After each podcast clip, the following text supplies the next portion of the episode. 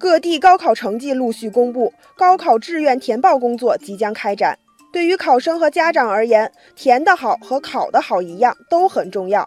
怎么填得好呢？如今市场上出现了一种新的服务机构——高考志愿填报辅导班。这些辅导班标榜着大数据技术、专业名师辅导填报志愿，让你的孩子不浪费一分等宣传口号，吸引了不少人的目光。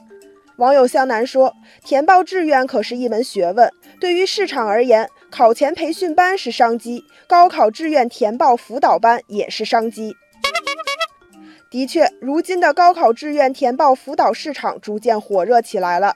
这些辅导班基本上会提供两项服务：一是收费几百元的数据卡，里面是各大高校各个专业历年来的录取分数；二是收费数千元甚至上万元不等的专家辅导。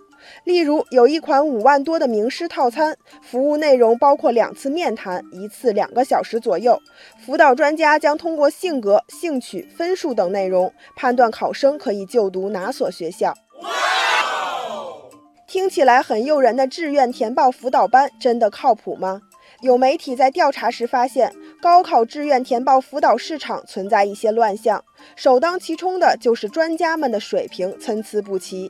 有些号称是高考志愿规划师的人，甚至没有填报志愿的经历；而有些辅导人员更是通过四天的培训速成为专家的。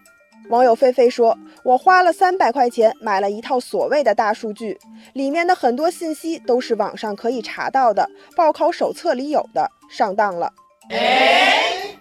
网友一缕阳光说：“如今有太多所谓的专家了，家长们以为能花钱买心安。”到头来却是交了智商税。网友大东说，在考生迷茫的时候，家长就容易病急乱投医。在这样的情况下，自然会有人想趁机割一波韭菜，捞上一笔。高考无疑影响着人生，如果在填报志愿时能够得到足够专业的帮助，当然是一件好事。然而，不少网友质疑，收费颇高，资质存疑，一些所谓的专业名师辅导有多大的含金量呢？网友春天说：“都说高考背后的商机无限，可是商家却不能昧良心。面对填报志愿的服务机构，考生和家长还是要保持理性。”网友小贤说：“有需求就有市场，高考志愿填报辅导班还是有前景的。